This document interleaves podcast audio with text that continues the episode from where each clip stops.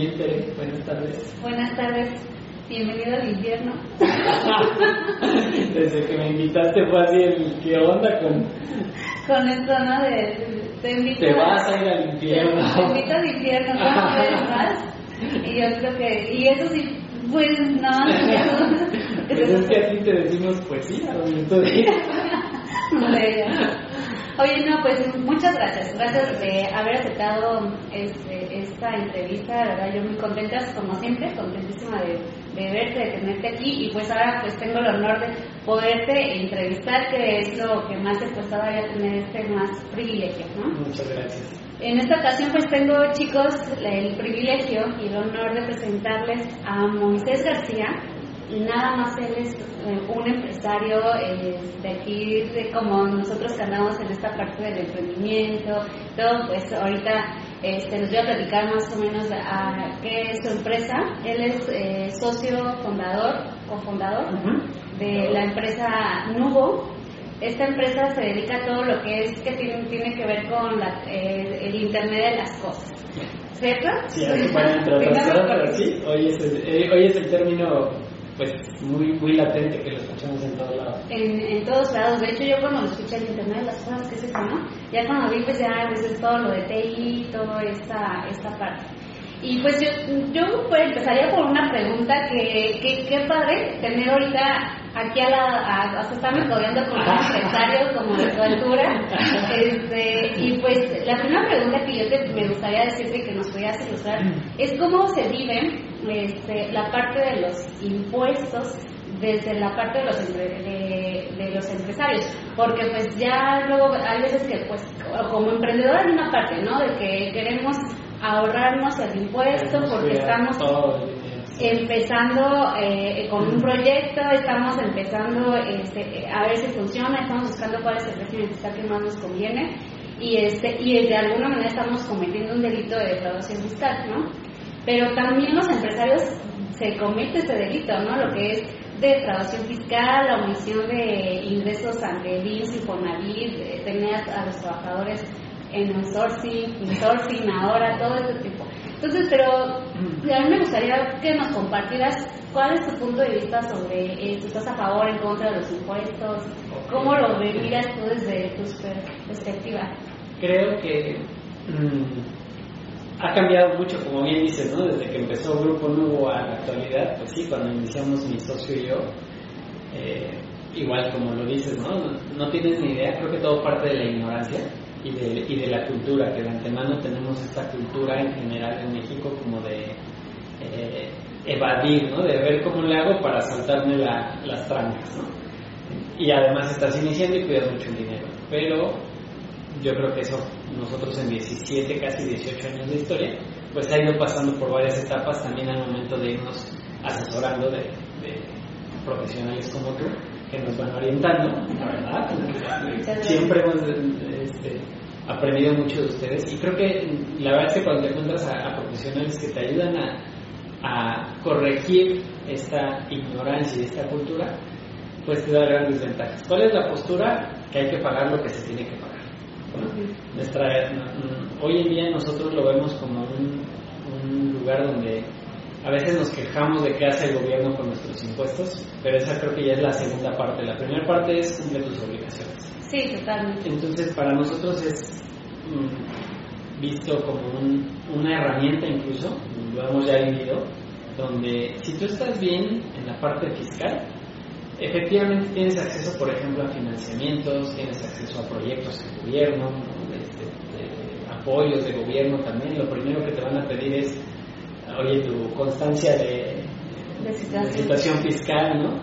Entonces, eh, ¿qué es lo que sí pasa? Bueno, pues que creo que lo importante es asesorarte adecuadamente de, gente que, que conozca de la parte fiscal para que dentro de las reglas justamente se pague lo justo.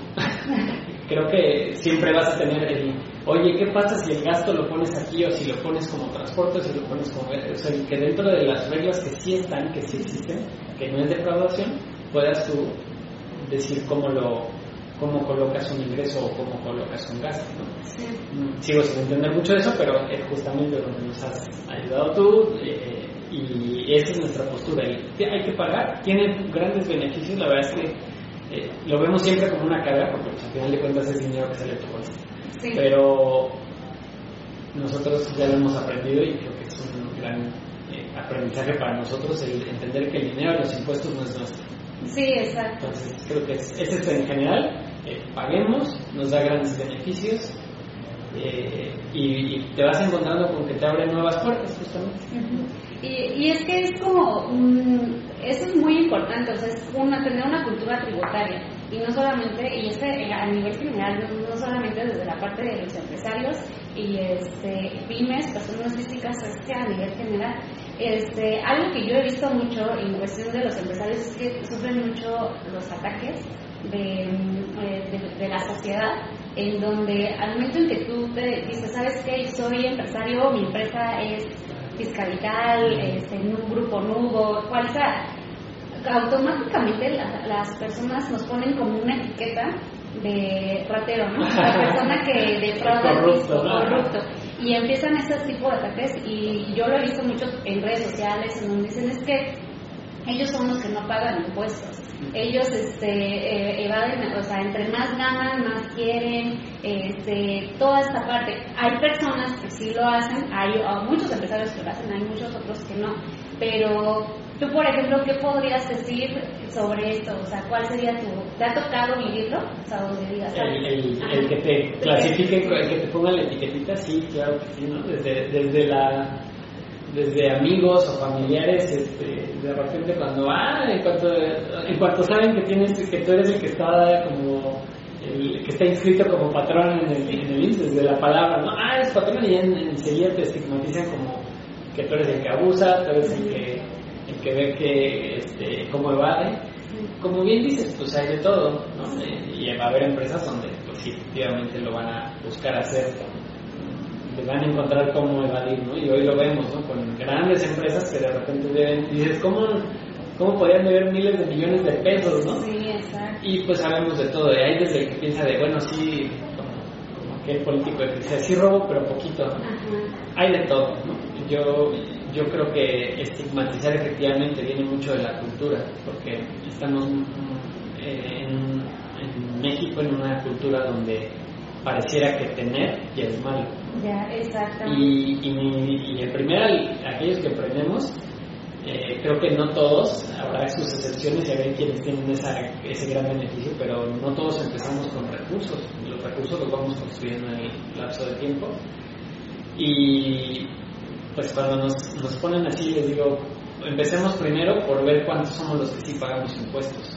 Porque tenemos una gran base de la población que ya no digas lo se va, simplemente no está este, eh, considerada en la base, ¿no? Entonces, eh, a veces criticamos al empresario que creemos que nada más porque, porque, tiene, porque tiene una empresa que asumimos que gana muchísimo dinero, eh, no volteamos a ver al puesto de quesadillas que ni siquiera está pagando impuestos y que muchas veces sí paga una cuota, pero que ni siquiera va realmente para cubrir. Entonces, si hablamos de corrupción, pues parte de que quien ni siquiera aporta un peso de impuestos, al menos no de manera directa y formal, pues está, e, estaría también muy cuestionable. Sí, exacto. Y yo creo que algo que vivimos mucho también como emprendedores empresarios es que nos toca enfrentarnos a nosotros, nosotros pues somos de los que empiezas que a meterte al margen de la ley, ¿no? A, a estar, tener tu negocio, a hacer las cosas de manera correcta, al contribuir al gasto público, este, pero un ejemplo lo de la pandemia, o sea, este, muchos negocios, hablando por ejemplo de restaurantes, los eh, restaurantes que estaban establecidos de manera correcta, este, por ejemplo en zona o sea, fue, eh, no podían abrirlo tantito porque fue suspendido, ¿no? O sea, ¿sabes qué? Ahí va y, y suspendido, suspensión. Este, y en cambio tú de la noche ah, pasabas por una colonia y ahí estaban los puestos de hamburguesas, hot dogs, todo, ¿no?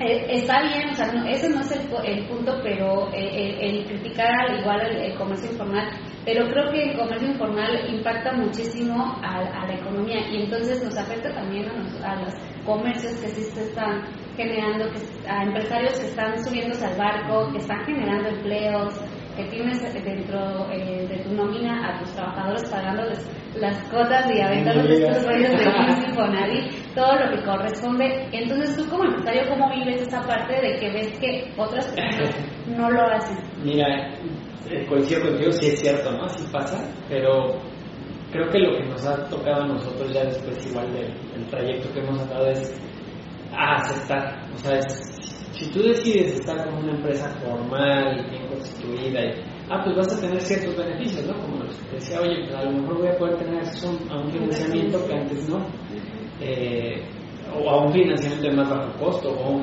financiamiento apoyado por el mismo gobierno, que nosotros hemos sido beneficiarios de programas de, de ese estilo.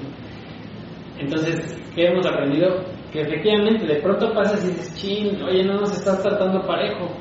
Pero la verdad es que una forma sana de vivirlo aquí en México es, pues tú eliges, ¿no? O sea, envidias al comercio informal, pues pásale de este lado, ¿no? Y, vas a sufrir lo que sufren también, porque eh, detrás de todo ello, pues sí hay eh, extorsiones, les, eh, cuotas de líderes, ¿no? o sea, tampoco, a veces creemos que el que está en, con su puesto de hot dogs vende el hot dog y, ya. es su, ganancia, ¿no? También tiene muchos costos que desgraciadamente sí se escapan de la economía y, nos detienen, pero nosotros hemos aprendido a que pues llegamos y nos dicen, así son las reglas, tú dices si entras al juego o no, y hasta el momento pues ahí estamos. Sí a veces sientes que de pronto, como bien decías, en la pandemia y en otros tantos escenarios, dices, oye gobierno, pues este, como que te estás pisando muy fuerte, ¿no? Y ya sientes que ahoga. Eh, pero volvemos a lo mismo, ahora que fue el tema de, del tan, tan mencionado, ¿no? Que el outsourcing y que te tenías que alinear y que están las exigencias de que demuestres que no tienes personal a, ah. tuyo a cargo de otra empresa, etcétera. Este, sí se siente si se siente feo, se siente la presión, tienes que aprender cosas que no están, pero nuevamente, pues así son las reglas.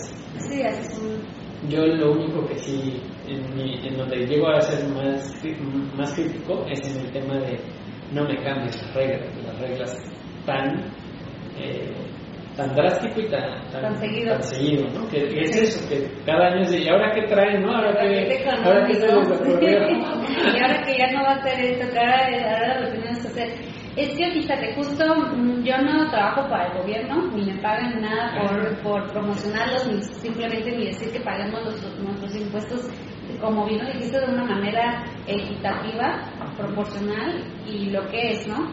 Este, pero creo que una de las cuestiones que trabaja hoy por hoy precisamente lo que es el gobierno y es una misión muy grande lo que tiene es acabar con todos los delitos económicos que se viven hoy en día. Y si tocamos la parte de fraudes, por ejemplo, desde tu sector. O sea, tú me, o sea, los fraudes están hoy por hoy en todos lados, o sea, no te respetan la industria, sector, gente, estatus social, no se genera nada. Entonces, por ejemplo, ¿tú tendrías alguna experiencia de fraude, algo que quisieras compartir, o cómo lo ves tú desde esa parte? Sí, en, la parte tecnológica, por supuesto que de hecho es al contrario, no es tierra fértil completamente para los fraudes. Desde desde temas de robo de identidad, que a veces nosotros mismos propiciamos. De hecho, el, tema de delitos cibernéticos se ha exponenciado más durante la pandemia. Estamos hablando de tasas del 30%. ¿Por qué? Porque la gente pues, está en la computadora y de pronto nos informamos, desgraciadamente, a través de las redes sociales. Entonces, creemos a veces que una publicidad es, es una información que damos ya por verdadera. Entonces podemos tener temas desde donde literalmente nos roben datos y el día de mañana, eh, platicaba contigo antes de, iniciar la entrevista, tú puedes hacer una, eh, a través de, algo que se llama ingeniería social, que no es otra cosa más que irte pidiendo datos sin que te des cuenta y recabando información también a través de, de lo que vas dejando en redes sociales, podemos armar un expediente tuyo. Sí, exactamente. Y podemos, si, si la institución a la que voy no tiene los suficientes candados, puedo pedir un préstamo a, a, tu nombre, ¿no? Y eso existe y existe incluso un indicador a nivel nacional de cuántas suplantaciones o robos de identidad hay. Hoy yo creo que el mayor eh, problema eh, a nivel individual es eso, que te roban tu identidad y, es sumamente vulnerable. Con, hubo de hecho algún experimento por ahí donde con solamente saber conocer tu ID, tu, no, no fue en México, pero tu credencial, lo que sería nuestra credencial de lector aquí, eh, podían saber todo, todo, todo, todo de ti. Entonces, ese tema, el hecho de que la información esté tan disponible, hoy es un gran riesgo. Y el otro tema, o, grande, que se está volviendo ahorita muy relevante y que tiene que ver también con lo financiero, es la aparición de las empresas fintech.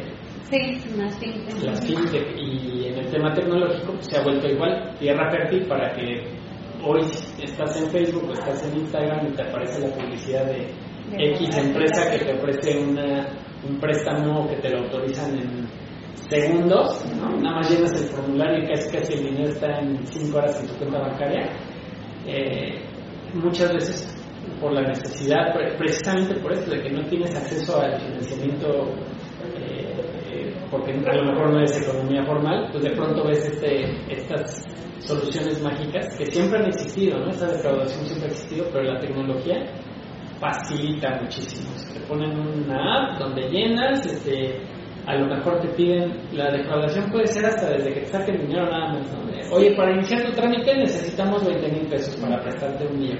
Exacto, sí. y pum, ya, te quitaron ya te quitaron los 20 mil. Y muchas veces, pero estoy pidiendo un crédito porque no tengo dinero, ¿cómo te da 20 eh, Sí, exacto. A ver, eh, te quitan, como tú dices, ¿no? Oye, pues estoy pidiendo dinero y, y me cobras te van a, el, normalmente el argumento es, que siempre hay una comisión por apertura.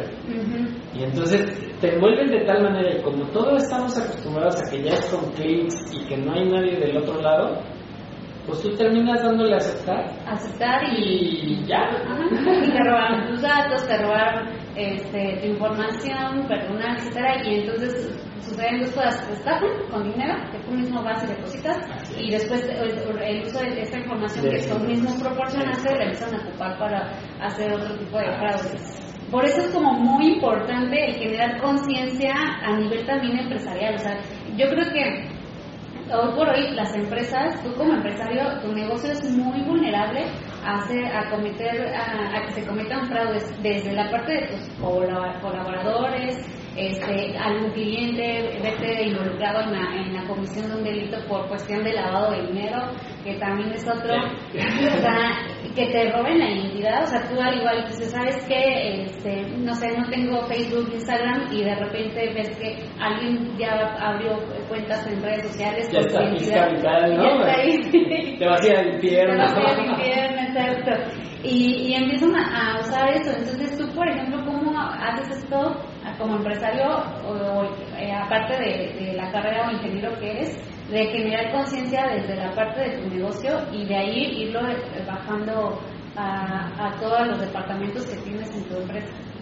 Es bien difícil, es bien complicado. La verdad es que eh, es muy difícil pedirle a alguien que tiene una visión completamente operativa, que hoy en día, no sé, incluso personal de limpieza está en riesgo de, de, brindar información que no debe y que te puede costar mucho dinero. Ejemplo tan simple como que tenemos una eh, ley de protección de datos personales. Entonces, tan simple como si alguien llega, pregunta un dato de Tere y la persona de limpieza se lo brinda porque, pues por atención y si lo conoce, pues dice, ah, claro, sí, yo conozco a Tere.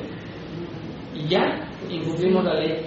Es muy complejo, sí, la verdad es que, que hemos hecho muchos de los mecanismos, aunque nosotros somos de tecnología y efectivamente todo parte de ahí, de que hoy, hoy las mismas herramientas hacen que la información pueda fluir muy simple. Antes tenías que robar una copia fotostática de un expediente, ¿no? Hoy pasas y en literalmente menos de un segundo ya le tomaste foto. Eh, antes te prohibían, recuerdo que cuando eh, tuvimos la oportunidad de brindarle servicios a Santander, eh, pues llegabas al, centro de Santander y te quitaban teléfono, este, perdón, no te dejaban entrar con compu, no te quitaban las USBs porque no pude. Después ya te tuvieron que decir no entras con teléfono porque pues ahora ya podías, antes era que no bajaras el archivo, ahora podías pasar a la pantalla y tomar la foto. Eh, hay muchos mecanismos que empiezan en lo físico y en lo jurídico, en, en los documentos que le que haces firmar, porque ya cuando lo dejas del lado técnico, hoy en día para la visión es que lo técnico ya es la última barrera, pero todo empieza en la intimidad social. Entonces sí tenemos que cuidar, nosotros hacemos esquemas para proteger la información, pero antes de eso hay toda una serie de pasos en los cuales pues, hemos tenido que también entender y participar, donde preparas desde convenios de confidencialidad, desde a veces al personal, a los colaboradores, hay que estarles en el momento de firmas de contratos, pues tienes concientizarlos de que están firmando un contrato de confidencialidad, que, que por lo menos ya hace que te ponga el chip de, entonces no puedo contestar nada, y hoy la respuesta es, pues casi nada, ven y pregúntame qué, qué si contestas, ¿no? Entonces, la verdad es que cómo lo hacemos permanente, muchas veces es desde, desde, la contratación, ahí tienes que ser muy... Es el momento donde tienes la atención del colaborador. Porque ya que entra en la mecánica de trabajo... No, ya no, ya es, más difícil como llegar y decir... Y yo creo que también, o sea, el primer paso es que empresarios como tú, que, eh, eh, que es, la máxima autoridad, empezar a generar conciencia, ¿no? porque si eres un empresario que de prueba de Cristo, que hace las cosas mal, que primero los trabajadores eh, este, fuera del marco de la ley, ¿no? O sea, todo eso lo, lo, empiezan a ver, lo empezamos a reflejar y de repente tú les hablas de, de honestidad, de valores, de querer meter ahí, es como muy difícil. Entonces, una, después generar conciencia también como empresario que tu negocio es vulnerable al fraude y que qué controles puedes meter, o sea, hacer un análisis de riesgos de que sabes que mis vulnerabilidades son estas y entonces voy a meter una prevención eh, de, para que no me pase. Pero algo que yo he visto, igual, no sé, tú me, como, me dirás, a mí cuando estoy haciendo las consultorías con empresarios y les digo, Ay, es que tu negocio puede ser, te pueden estar robando. Y me dicen, es que negocio que no da para robar no es negocio. o sea, y yo, yo difiero porque digo, bueno, un negocio no se crea para robar, ¿no? Pero tú como ves, tú, tú dirías, sí, no pasa nada, que me roben y al final de todas formas que, este, que me siga dando el negocio.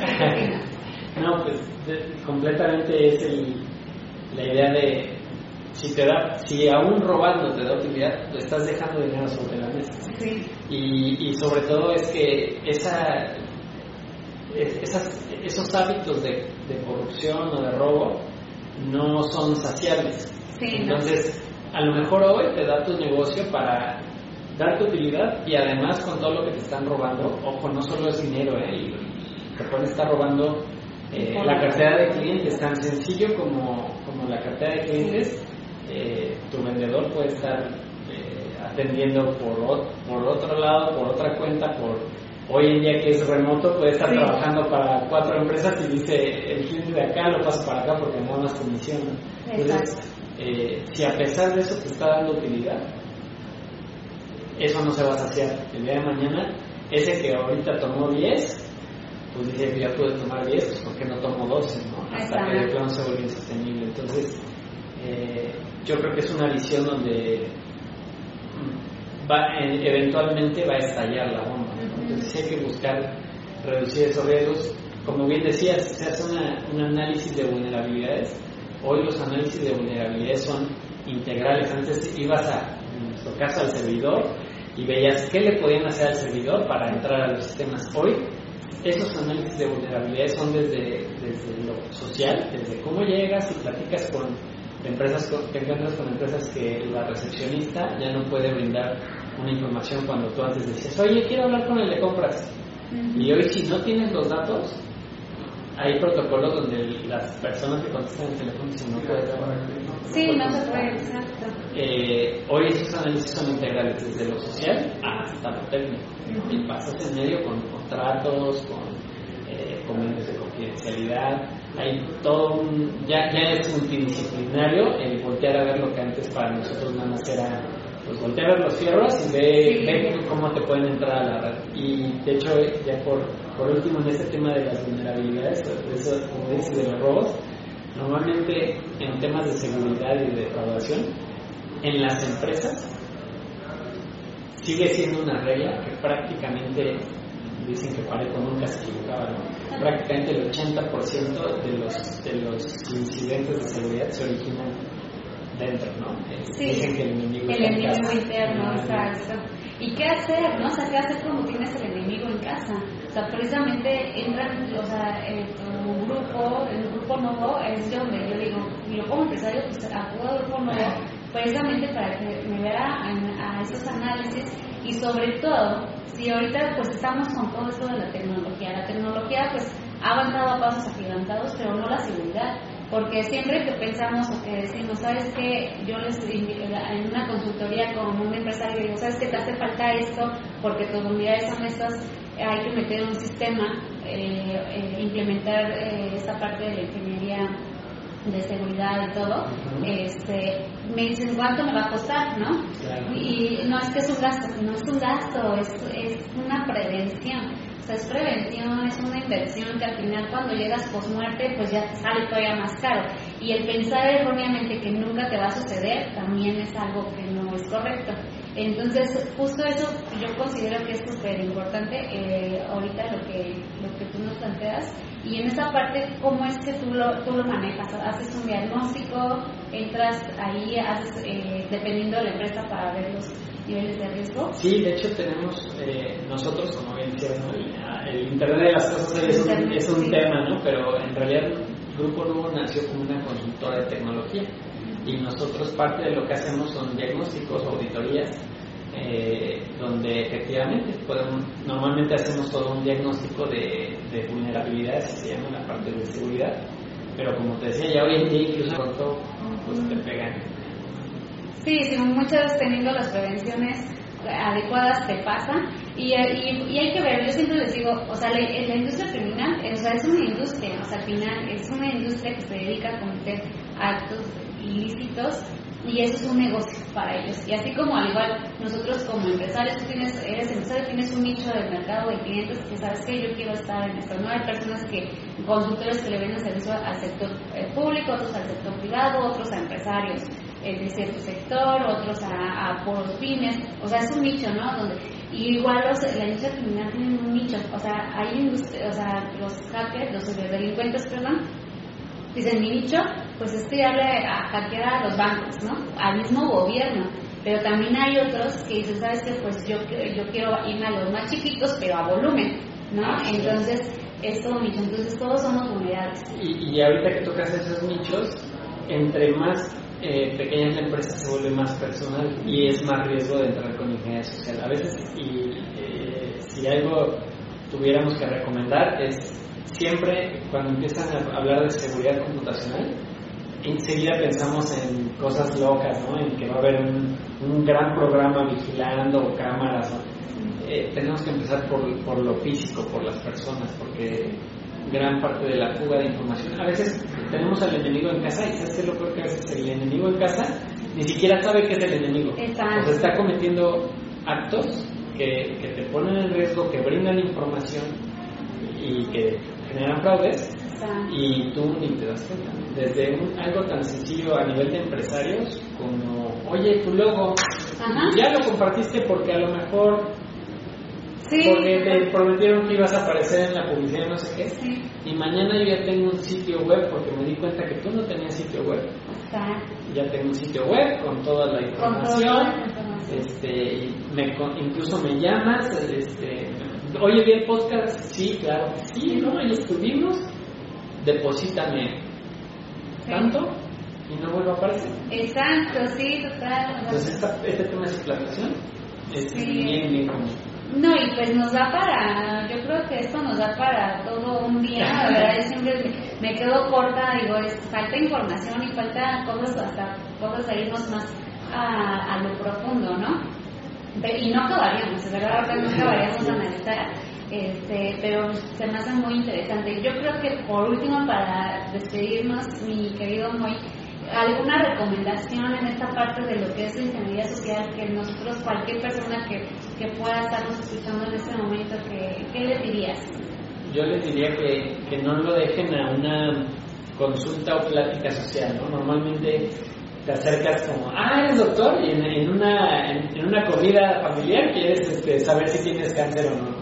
Eh, justamente, sí, es, es, un tema muy relevante como para, sí, eh, adentrarte en lo social y platicar, pero acercarse a, a, profesionales que te den las reglas mínimas para, para cuidarte. Hoy, así como empezamos a hablar de las reglas que de pronto te pone el gobierno, El gobierno, fiscal, sí.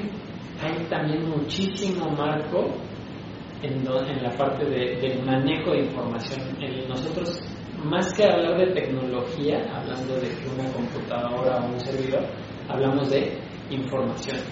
Y hoy la información tiene un, un valor y por lo tanto un riesgo muy alto. Entonces, acercarse, buscar, eh, e- empezar a generar una cultura y avanzar poco a poco, porque efectivamente si, si pretendemos voltear a, a comprarnos el mayor de los seguros de un día a otro, No. mm, este, vamos a salir corriendo y decir es mucho gasto. Tiene, tiene, es un balance y esa sería la otra recomendación que, que en seguridad, el tema, en el tema informático, siempre tenemos que hacer un equilibrio entre funcionalidad y seguridad. Entonces, tú, si tú te proteges hasta el extremo, vas a gastar muchísimo dinero y también vas a dejar un sistema eh, inoperable. Más rato no vas a hablar Sí. con nadie, ¿no? Sí, tienes una empresa y no, no quieres hablar con nadie porque, te- Sí. oye, pero quiero ser tu cliente. Entonces, tienes que generar un balance y ese balance, como en muchas áreas de las que tenemos hoy en los negocios, normalmente hoy en un- una empresa mexicana es muy raro que tengas expertos de todas las áreas. Sí. Pues acércate a expertos que te puedan asesorar. eh, muchas veces empezar por un diagnóstico, ¿no? por el tema de quiero saber cómo estoy Ujú. y dónde están mis riesgos. Y ya de ahí, como lo hacemos con un seguro de gastos médicos o de auto, pues te sientas a ver todos los paquetes, todas las de qué sí me quiero eh, eh, Sí. proteger. ¿no? Esa sería la, la recomendación. Y sobre todo, la más, más importante es que no te compres el que a mí no me va a pasar. Eh, Sí, no, definitivamente. Yo creo que hay que empezar a cambiarnos ese chip. ¿no? El de que a mí no me pasa, a mí no me sucede, yo nunca, eh, eso solamente pasa en otros países, aquí no sucede. ¿no? Es. Todo, todo el tiempo, como te decía, está, ya está automatizado. Entonces antes era eh, que, el, que, el, que el delincuente te pusiera la visión a ti. Hoy, hoy simplemente hay redes actuando y, y te pueden elegir nada más porque porque estabas en la, en la ubicación que, Que, que. Entonces, eh, quitarse eso, el a mí no me va a pasar y una cultura de prevención, o sea, el- empezar incluso desde el nivel personal, qué compartes en, tus redes sociales. Sí, es súper importante. No, hombre, pues muchísimas gracias. Digo, me quedo corta como siempre contigo de que la información. Muchas Este, gracias a. Muchas gracias por, gracias por tu tiempo, por ace- aceptar esta invitación y espero que otra vez tenerte por acá en el infierno. no es como lo pintan, ¿verdad? No, no está bien, se ve bien. Después de todo, eh, podemos acostumbrarnos. No, no es cierto. Pero, no, el placer es, es nuestro, ya sabes que eh, nos encanta aparte platicar y platicar de estos temas siempre nos lleva uno al otro. Eh, pero con, con todo gusto, ojalá que, que sea de, de utilidad para quien pueda ver esto. Y Sí. pues a, a tus órdenes y a tus órdenes. Muchísimas gracias. Hasta pronto. Gracias.